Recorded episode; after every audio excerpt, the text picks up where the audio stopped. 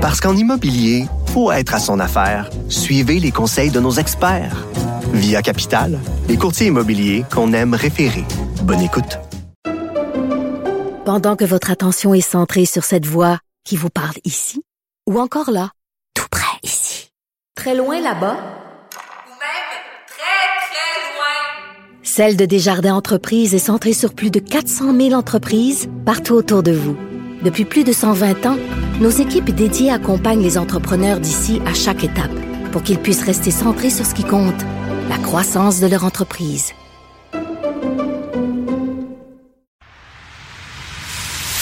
Antoine Robitaille. Il connaît tous les dessous de la politique. Une entrée privilégiée dans le Parlement. Là-haut sur la colline.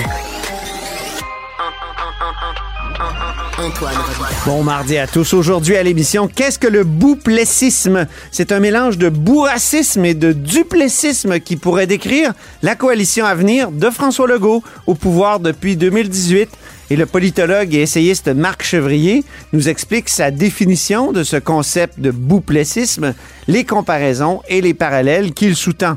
Mais d'abord, mais d'abord, c'est mardi, jour des actualités de l'histoire. Les actualités de l'histoire. Avec Dave Noël et Antoine Robitaille. Bonjour Pierre Berthelot et Rémi Villemur. Bonjour. Ben oui, c'est Pierre et Rémi qui sont avec nous aujourd'hui en remplacement de Dave Noël, en voyage actuellement dans les vieux pays. Rémi Villemur est auteur, il fait de la poésie, il publie des textes dans les journaux et il est étudiant en histoire. Pierre Berthelot, lui, est historien et auteur, entre autres, de Duplessis est encore en vie. Et à chaque semaine, on parle des actualités de l'histoire parce que l'histoire et le passé sont toujours d'actualité en politique. Et on va aborder deux sujets aujourd'hui qui ont fait la manchette en cette session parlementaire et qui, dans le passé, ont aussi fait la manchette. C'est d'abord la rémunération des députés, le salaire des députés, comme on dit souvent, et aussi euh, l'immigration, le thème de l'immigration qui a été extrêmement présent. Euh, Rémi, d'ailleurs, Rémi Villemur, vous, vous êtes en train de faire un- une thèse de maîtrise, je crois, sur le discours de- sur l'immigration à l'époque d'Honoré Mercier. Oui, j'ai étudié le- le- les débats parlementaires à l'Assemblée législative, qui est l'ancien nom de, de l'Assemblée nationale avant la, la- réforme des institutions de, de Jean-Jacques Bertrand. Entre 1867 et 1896, je voulais déterminer si les, les élus étaient favorables ou défavorables à l'égard de l'immigration. Puis euh, les conclusions euh, de mon mémoire sont assez renversantes. Ah oui, quelles sont-elles? On va être renversé. Ben, oui, ben écoutez, euh, tenez-vous bien. euh, on nous avait dit donc dans, l'historiographie, les, les historiens s'entendaient pour dire que les élus du Québec, donc que ce soit les élus de la Chambre des communes, mais du Québec ou de l'Assemblée législative, étaient très, très défavorables à l'égard de l'immigration. J'ai renversé complètement le, le truc. En fait, c'est totalement faux. Durant cette période-là, les élus sont largement favorables à l'égard de l'immigration. Puis, l'élément de racisme et de xénophobie qui, qui existe là, dans, à toutes les époques, Oui. toutes les- dans tous les pays est très, très marginal. Ah oui. Et Honoré Mercier, lui, en particulier, vous dites qu'on peut faire un parallèle avec François Legault. Sur le plan d'immigration, comment ça se présenterait? Ben, sur le plan de l'immigration, c'est que Honoré Mercier, avant de, de devenir premier ministre en 1887, il est euh, dans l'opposition et il a des tient des propos qui sont plus critiques à l'égard de l'immigration ou qu'on pourrait qualifier de plus défavorables à l'égard de l'immigration. Tout comme François Legault Oui. semble le faire lorsqu'il est en élection, à tout le moins. Oui. Mais, ouais, et là, et lorsque Mercier arrive au pouvoir en 1887, eh bien, euh, soudainement, il rire son capot et c'est un peu la même chose avec euh, avec Legault. Donc, j'ai des quelques j'ai quelques exemples en tête. Euh, Mercier, euh, quand, donc quand il est dans, il n'est pas au pouvoir, quand il est dans, dans l'opposition, on sait, on le sait très proche du curé Labelle qui veut euh, Mm. rapatrier les Canadiens français qui se sont exilés depuis la moitié du siècle et qui vont revenir euh, principalement à partir des années 30. Mais pourtant, euh, Mercier, lui, euh, il se demande si les Canadiens français qui sont aux États-Unis sont, sont encore des Canadiens français.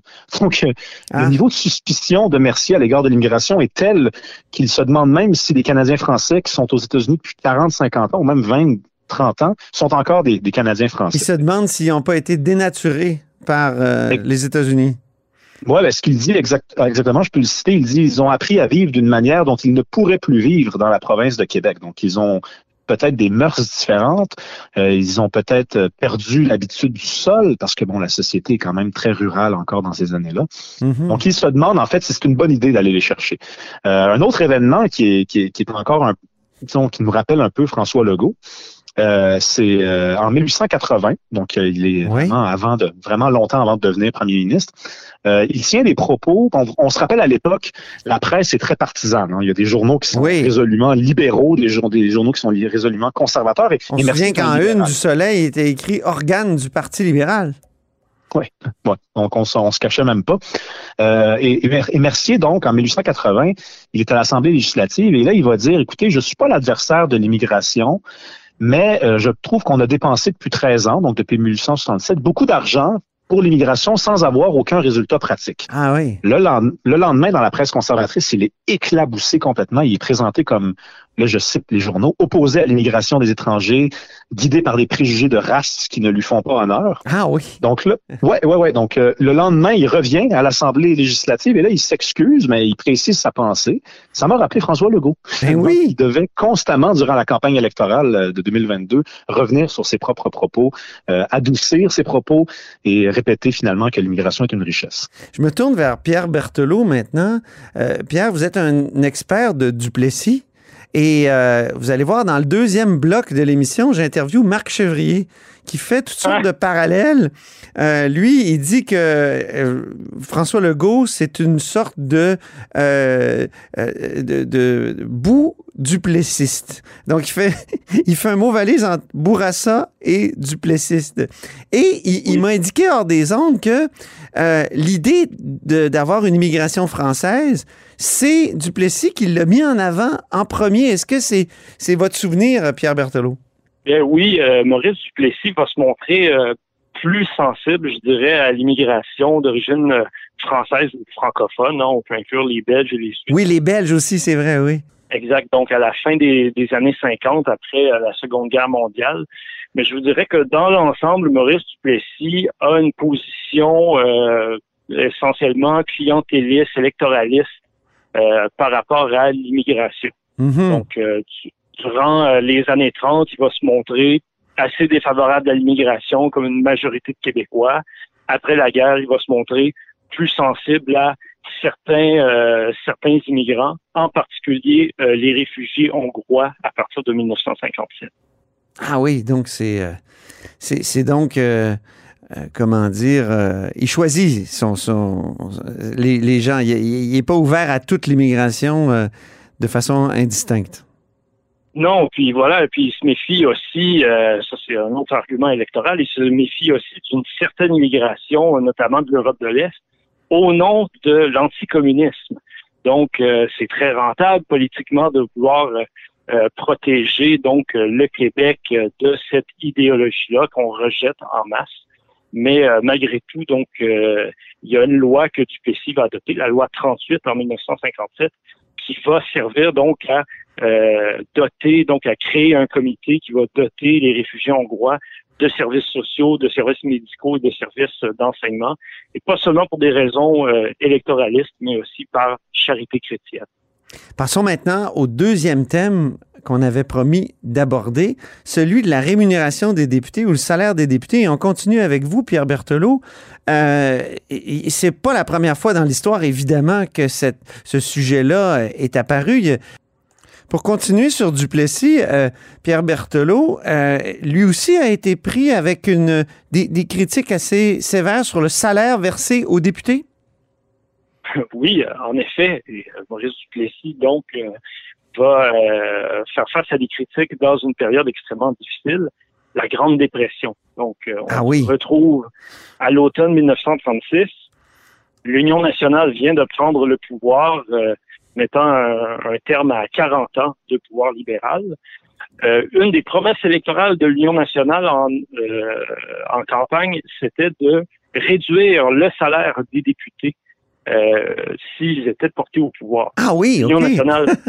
Oui. Ça, pourrait être, ça pourrait être une promesse aujourd'hui d'un conservateur contemporain. On pense à, évidemment à Éric Duhem. Ben exactement. Donc, euh, on s'étonne euh, d'ailleurs qu'il ne l'ait pas proposé aux dernières élections.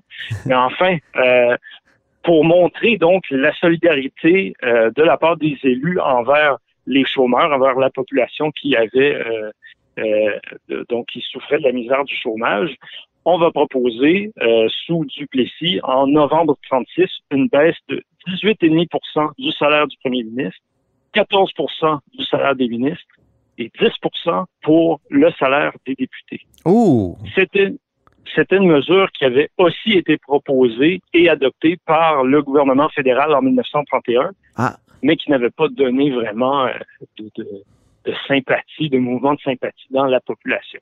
Ça a été appliqué finalement, euh, cette, cette baisse? Ça a été adopté, mais quelques mois plus tard, eh bien, les députés ont décidé de se re- revoter des augmentations pour rattraper les salaires. Ah bon? OK. Puis, euh, on sait que François Legault est un admirateur de René Lévesque. Est-ce que René Lévesque aussi a dû faire face à, à ce type de, de critiques sur le salaire des députés? Quand il était premier effet. ministre? En effet, ben, même euh, avant, euh, quand il était dans l'opposition, en 1971, alors qu'il était chroniqueur au Journal de Montréal, Oui. René Lévesque critiquait le gouvernement de Robert Bourassa en le traitant de quêteux à cheval pour se donner des augmentations de salaire alors que une grande partie de la fonction publique, la fonction parapublique, avait un retard de, de salaire à, à rattraper elle aussi. Ah en oui. même temps, oui, en même temps, les députés du Parti québécois, qui avaient une attitude très similaire à celle qu'on a vue avec euh, Québec solidaire euh, durant la session, refusaient les augmentations de salaire pour les mêmes raisons. Et malgré tout, les augmentations de salaire vont être adoptées par les libéraux qui vont se moquer, et je cite, de la sagesse puritaine et électoraliste des députés péquistes. Ah oui. Donc, la oui. coalition Avenir Québec aurait pu dire ça, d'ailleurs, à Québec solidaire et au Parti québécois. Oui, et puis même qu'elle-même, lorsqu'elle était dans l'opposition, la coalition Avenir Québec, en 2013 de mémoire, s'opposait aussi à l'augmentation de salaire en disant que c'était la crise économique, puis on n'avait pas les moyens, puis que c'était injuste pour les travailleurs. Rémi Villemur, à l'époque d'Honoré Mercier, la question des salaires et de la rémunération des élus, c'était présent? Euh, par ma connaissance, euh, moi j'ai étudié 30 ans de débat parlementaire, c'est pas quelque chose que j'ai vu passer, euh, euh, pas du tout, en fait, non. C'était pas une époque où on a mis fin à la possibilité d'être un élu à Québec et à Ottawa en même temps?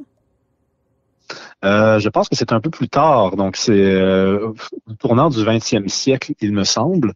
Euh, mais ce qui est certain, c'est qu'à l'époque, effectivement, là, ce qui, ce qui, revi- ce qui, re- ce qui retient l'attention, c'est effectivement la, la gestion des fonds publics, mais on n'a pas, euh, on dirait que la- le prestige qui accompagne la fonction de, de député, parce que quand on, souhaite baisser ou augmenter le salaire, c'est souvent en fonction de ce que la population pense. hein. C'est- Oui. C'est c'est souvent une réplique à une réflexion qui est en, qui est en cours dans la population, mais au, à l'entrée du Québec dans la Confédération, c'est pas quelque chose qui alimente euh, les discussions, euh, à ma connaissance, euh, dans la population. Donc, on, on continue d'avancer puis on continue d'essayer de faire progresser le Québec.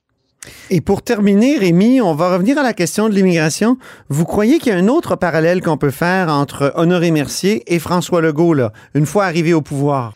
Ouais, ben en matière d'immigration, euh, Honoré Mercier, euh, en 1888, ça fait un an qu'il est au pouvoir. Là, il dit, euh, il se félicite lui-même à l'Assemblée législative de dire, on a fait bénéficier nos gens des connaissances que ces immigrants possèdent en agriculture. Il faut savoir que Mercier, et c'est un petit lien avec euh, ce que Pierre disait euh, plus tôt, euh, ben, il est lui aussi opposé à l'immigration ouvrière qui, qui est associée à- au socialisme et au communisme. Oui. Donc, il veut pas d'ouvriers, il veut juste des agriculteurs.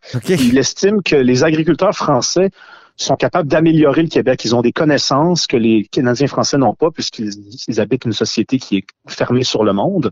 Donc, ça me fait penser un peu à François Legault qui veut une, lui aussi qui a un idéal d'immigrant dans sa tête. C'est un Ouais. immigrant francophone pour l'occasion. Merci pour lui, c'était un agriculteur.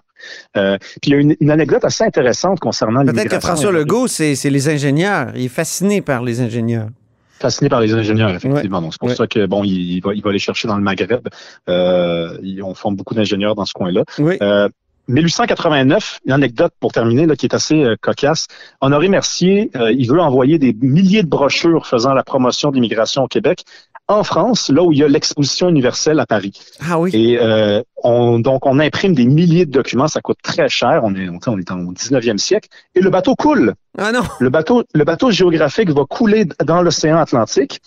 Et là, euh, euh, l'opposition va, va, évidemment pen- penser être capable de, ridiculiser Mercier en disant vous avez dépensé des, milliers de dollars pour des documents qui sont au fond de l'océan. Et qu'est-ce que Mercier va faire? Il va dire, ben, on va les réimprimer, les documents. On va les renvoyer en France pour aller chercher des immigrants anglais et français. Et on va en renvoyer également à Chicago et à New York, où dans un an, il y a l'Expo universelle aux États-Unis. Ah, c'est fascinant cette, euh, cette anecdote-là quand même, du bateau qui coule. Peut-être qu'on a perdu des occasions, une occasion de- de- d'accroître la population francophone du Québec à l'époque. Oui, effectivement. Puis on peut pas reprocher à Mercier son, sa fermeture euh, devant l'immigration quand il est prêt à réimprimer des documents, Ben oui. quand il est prêt à même à, à lésiner tous les efforts finalement pour attirer des immigrants. Ben, merci beaucoup. Merci beaucoup pour cette conversation sur deux sujets clés de cette session parlementaire. Rémi Villemur est auteur et étudiant en histoire. Pierre Berthelot, historien et auteur de Duplessis, est encore en vie. Merci à vous deux. C'était la dernière des actualités de l'histoire pour euh, cette saison. On retrouve cette chronique à l'automne. Parce qu'en immobilier, pour être à son affaire, suivez les conseils de nos experts. Via Capital, les courtiers immobiliers qu'on aime référer. Bonne écoute. Pendant que votre attention est centrée sur vos urgences du matin, vos réunions d'affaires du midi, votre retour à la maison ou votre emploi du soir, celle de Desjardins Entreprises est centrée sur plus de 400 000 entreprises à toute heure du jour. Grâce à notre connaissance des secteurs d'activité et à notre accompagnement spécialisé, nous aidons les entrepreneurs à relever chaque défi pour qu'ils puissent rester centrés sur ce qui compte, le développement de leur entreprise.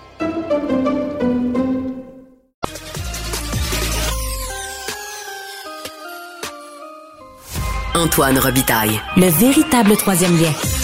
Du Salon Bleu à vos oreilles. Et tout ça sans utilisation des fonds publics. On a souvent comparé François Legault à Duplessis, mais le parallèle serait imparfait selon le politologue Marc Chevrier. Bonjour Marc Chevrier. Bonjour. Professeur de sciences politiques à l'Université du Québec à Montréal et auteur, entre autres, de La République québécoise, hommage à une idée suspecte au Boréal. Donc, Marc, à quel premier ministre François Legault fait-il le plus penser, selon vous? On a, oui, euh, dans certains médias, des fois comparé Legault à une forme de Maurice Duplessis, et en supposant que la comparaison serait peu avantageuse pour M. Legault. Oui. Euh, c'est un exercice toujours délicat euh, parce que en politique, il est rare que euh, assiste à la répétition du même, euh, et encore moins quand il s'agit de personnes concrètes. Mais bien sûr, il y a des éléments, il y a des axes, il y a des idéologies qui se maintiennent, des styles politiques aussi ou des traditions politiques qui se perpétuent Oui. entre les partis et les personnes. Donc, euh, s'il fallait faire une comparaison, j'en ferais en fait plusieurs. C'est-à-dire que euh, il me semble que Legault est, est un personnage qui a sa complexité, son parti également. Et euh, je crois qu'on peut, oui, faire certaines comparaisons avec Duplessis et son parti, l'Union nationale, mais c'est une comparaison, comme je l'ai dit, imparfaite parce qu'incomplète. L'ADQ, la CAC ne se réduisent pas à une simple répétition de l'Union nationale. Il y a quelque chose de neuf, de différent avec l'ADQ dans un tout autre contexte et bien sûr le Québec a évolué. Mais je comparais également Legault à Robert Bourassa. Oui. Et c'est pour cette raison-là que si j'avais à faire euh, un exercice de comparaison, je dirais que Legault est une espèce de Bouplessis. Ah oui. Un mélange de Bourassa et de Duplessis. Et oui, c'est ça. Et que son programme est une forme de bouplessisme. Euh, et- et- mais bien sûr, je le dis sous toute réserve, puisqu'on me livre un exercice de comparaison. Donc, euh, Oui. et toute comparaison est en elle-même imparfaite. Oui. Mais ça peut nous aider à comprendre ce qu'il y a de, à la fois d'original et ce qui semble dans le programme de la CAC euh, une espèce de synthèse d'éléments qui, re- qui renvoie à notre passé, au moins au passé contemporain. Dans le passé, euh, dans le passé, vous avez déjà comparé Jean Charest à Tachereau et vous aviez fait le- le- un- un- une sorte de mot valise, Tacherait, les années Tacherait.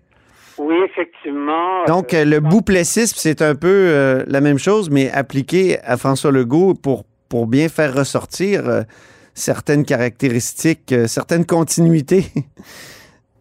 Oui, effectivement. Et ben, un des premiers éléments de, de continuité euh, qui frappe, c'est que d'abord, la CAQ, c'est une coalition, donc c'est un amalgame qui puise à plusieurs partis à la fois, à la fois dans leurs idées, mais bien sûr dans les personnes. Ouais. C'est un amalgame donc de libéraux, d'anciens péquistes, à des KISS, on va même recruter des gens à Ottawa, libéraux, conservateurs à Ottawa. Donc c'est un mélange. Ouais. Euh, mais l'Union nationale était un mélange, il ne faut pas l'oublier, c'était un mélange entre l'ancien Parti conservateur du Québec, il ne faut pas oublier que c'est un parti qui avait longtemps gouverné le Québec depuis 1867, dirigé par Maurice Duplessis, et il, a fusionné avec une aile dissidente libérale, Action libérale nationale, de Paul Gouin. Mhm. À l'époque, exprimait euh, des idées plus radicales euh, euh, par rapport au, régime de, de Tachereau, par exemple. Et, et donc, euh, cet art de la synthèse, eh bien, c'est ce qui avait permis à Maurice Duplessis aussi de créer un parti complètement émancipé de la tutelle des partis politiques fédéraux. Mhm. Euh, et donc, un parti proprement québécois qui, qui n'a pas de correspondant à Ottawa. Mais à mon avis, la CAQ perpétue cette tradition, c'est-à-dire à la fois la tradition de la synthèse, l'amalgame dans plusieurs partis, et un parti qui finalement n'a pas d'équivalent à Ottawa ou de vis-à-vis à Ottawa. Et la. CAQ fait ça. Donc en ce sens-là, oui, François Legault euh, et son parti, il s'inscrit justement dans, dans, dans cette tradition euh, inaugurée par euh, euh, la euh, par l'Union nationale de, de Maurice Duplessis. Mais Essayons de mettre en relief, Marc, euh, les, les éléments libéraux, puis ensuite les éléments unionistes ou duplessistes. D'abord, les libéraux. Oui, ben, effectivement. Là, je viens de nommer un aspect plus euh, qui, qui renvoie à l'Union nationale. Mais si j'avais à faire une comparaison avec les libéraux, je dirais que ce qui frappe le plus, c'est que le programme économique de la CAC, au fond, c'est celui des libéraux. Mhm. Euh, avec peut-être des petites nuances, des petites différences. Mais sur le fond, euh, le programme économique de la CAC reprend les grands axes euh, de ce qu'a été la politique économique des libéraux sous Robert Bourassa, et même sous, Jean Charest. Mhm. C'est-à-dire à la fois, c'est un mélange entre la célébration de la libre entreprise, une proximité avec le patronat, le monde des affaires, mais c'est aussi un certain soutien au capitalisme d'État à travers l'Hydro-Québec, la Caisse de dépôt, la confiance dans les grands projets hydroélectriques comme axe de développement énergétique Ouais, ouais. Québec. Alors tout ça, tout, tout ça, c'est des, des éléments qui euh, ont été mis en place par les libéraux et que, au fond, euh, François Legault reprend essentiellement. Euh, et puis ensuite, dans le, le, le, le rôle de- par exemple, d'investissement Québec et tout. Bon. Euh, et puis le, le fait qu'on confie le développement économique à un super ministre comme Fitzgibbon, etc. Donc, euh, on a même euh, présenté aujourd'hui dans le Devoir, Philippe Hurtaud, euh, un chercheur euh, d'un institut économique, présentait euh, Legault comme finalement un premier ministre patron, à la fois par sa manière, mais aussi par sa proximité avec le monde des affaires. Et en cela, euh, c'était des éléments qu'on trouvait beaucoup chez les libéraux de Bourassa et de, et de.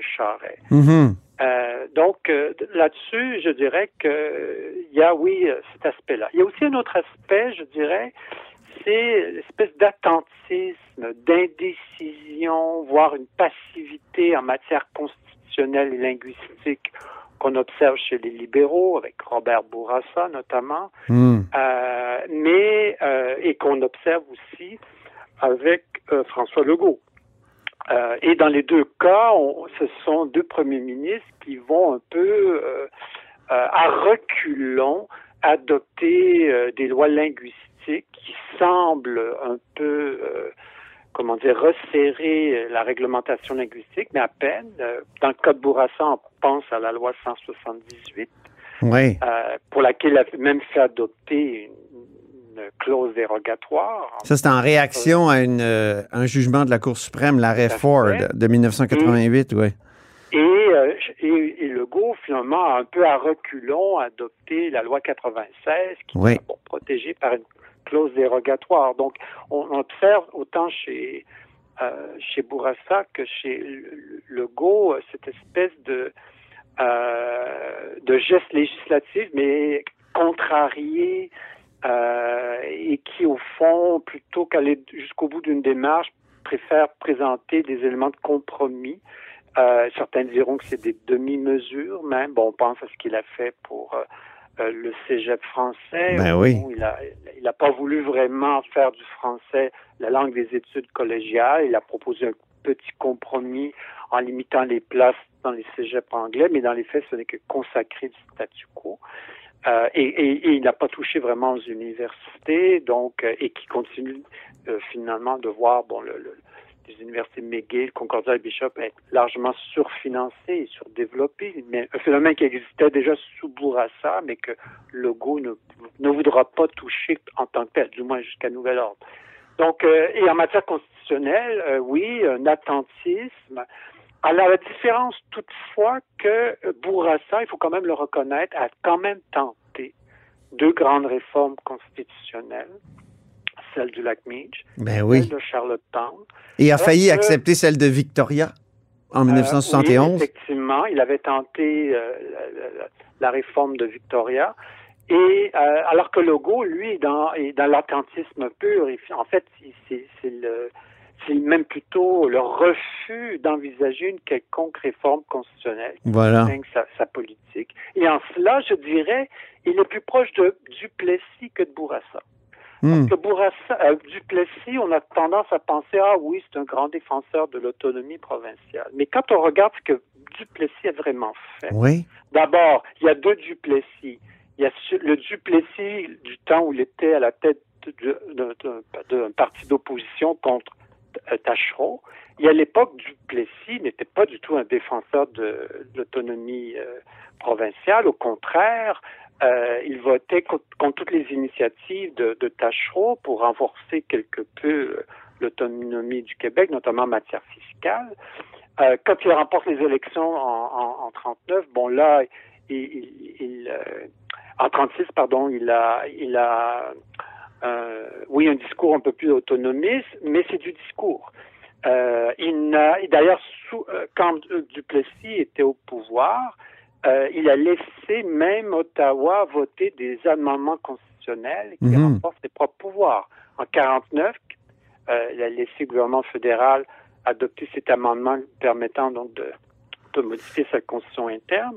Puis en 51, les, les pensions de vieillesse. Un Oui. amendement qui permet, qui rend finalement le, domaine des pensions de vieillesse Donc, j'ai j'ai lu dans vos notes, Marc, euh, que vous parliez de nationalisme de gesticulation. Et chez Legault, comme chez Duplessis.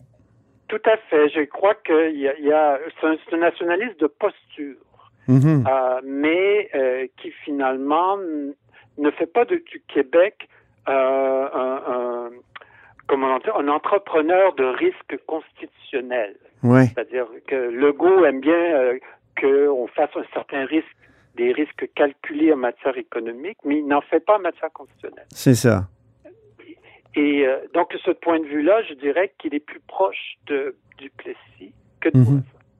Il est plus proche aussi dans le style de, de gouverne euh, partisane. Et- tu- Oui, euh, d'abord, vous euh, m'écrivez le, le- le culte du chef, notamment. Tout à fait, dans le culte du chef, autour de la personne du premier ministre, qui lui-même centralise, ou son cabinet centralise beaucoup de décisions. Un style aussi de communication paternaliste ou paternelle. Euh, ensuite, une certaine méfiance à l'égard des idées, des doctrines qu'on voit autant chez Legault que chez, euh, chez Duplessis. Euh, et euh, ensuite, euh, donc, euh, une tendance parfois aussi, un certain centralisme exécutif, Ouais. par exemple, dans l'accomplissement de certaines réformes. Je pense. par exemple, à Santé la et éducation, oui. des- Oui, euh, on le voit avec Drainville, là, qui, qui tente de, de donner au, au ministre de l'Éducation des, des pouvoirs de régie euh, considérables à l'égard des directions d'école. Euh, on pense aussi à la réforme Roberge des commissions scolaires. Oui. Euh, donc, euh, il y avait cet élément-là parfois dans la gouverne des, des- de l'Union nationale et, et certains, je pense à certains ministres de, de, de, de Duplessis qui avaient quand même des, qui étaient des poids lourds comme Paul Sauvé ou Omer Côté. Hmm. Et euh, donc, C'est- euh, C'est quand même curieux, Marc, qu'il ne reste rien du péquisme dans ton analyse parce que François Legault est quand même issu du Parti québécois. Et comment on s'explique cette espèce d'absence ou, à moins que tu, tu, tu y vois, euh, il y a une filiation dont on n'a pas parlé? C'est-à-dire que quand je fais cette comparaison, je me garde bien de dire que euh, François Legault et son parti, c'est la répétition du même. Il y a des éléments qui sont transformés. Et peut-être que l'élément Parti québécois permettrait de voir aussi ce qui s'est transformé. Alors, par exemple, euh, sous Duplessis, il était clair que euh, le gouvernement québécois s'affichait comme euh, grand défenseur du catholicisme. Ah, il se targuait même euh, de, de faire de son système éducatif un système euh, qui avait reçu même l'approbation du Vatican, Mhm. euh, mais du pape Paul XII. Et euh, alors évidemment, le Québec aujourd'hui est très différent de cette époque, et je dirais que au fond, Paul XII? le catholicisme de, de, de Duplessis a été C'est Pi, remplacé. Pi 12, hein, je pense? Oui, c'est ça, Pi XII. Oui, OK. Euh, et donc, euh, je crois que le catholicisme de, de l'époque de Duplessis était remplacé finalement plutôt par l'idée de laïcité. C'est ça. Et, et effectivement, euh, au fond, euh, il est un peu ironique de penser que le premier à avoir tenté de légiférer à l'égard de cette question, Bernard Drinville, ait rejoint euh, la CAQ par la suite. Ben oui. Et, et donc, euh, au fond, euh, je dirais que le Parti québécois, là-dessus, a peut-être fourni à la CAQ un élément de changement ou d'adaptation du discours national québécois, à qui, au fond, euh, s'est éloigné du, du catholicisme traditionnel historique des Québécois pour adopter une nouvelle doctrine euh, et qui s'appelle la laïcité. Ben, merci beaucoup, Marc Chevrier, de nous avoir exposé cette euh, hypothèse du bouplessisme. Et on le retient. On va peut-être euh, vous piquer cette, euh, cette expression-là dans, dans mes chroniques, en tout cas. merci beaucoup. De rien. Au revoir. Je rappelle que Marc Chevrier est professeur de sciences politiques à l'Université du Québec à Montréal et auteur, entre autres, de La République québécoise, hommage à une idée suspecte. Et c'est ainsi que se termine La Haut sur la Colline en ce mardi. Merci beaucoup d'avoir été des nôtres. N'hésitez surtout pas à diffuser vos segments préférés sur vos réseaux. Ça, c'est la fonction partage. Et je vous dis à demain.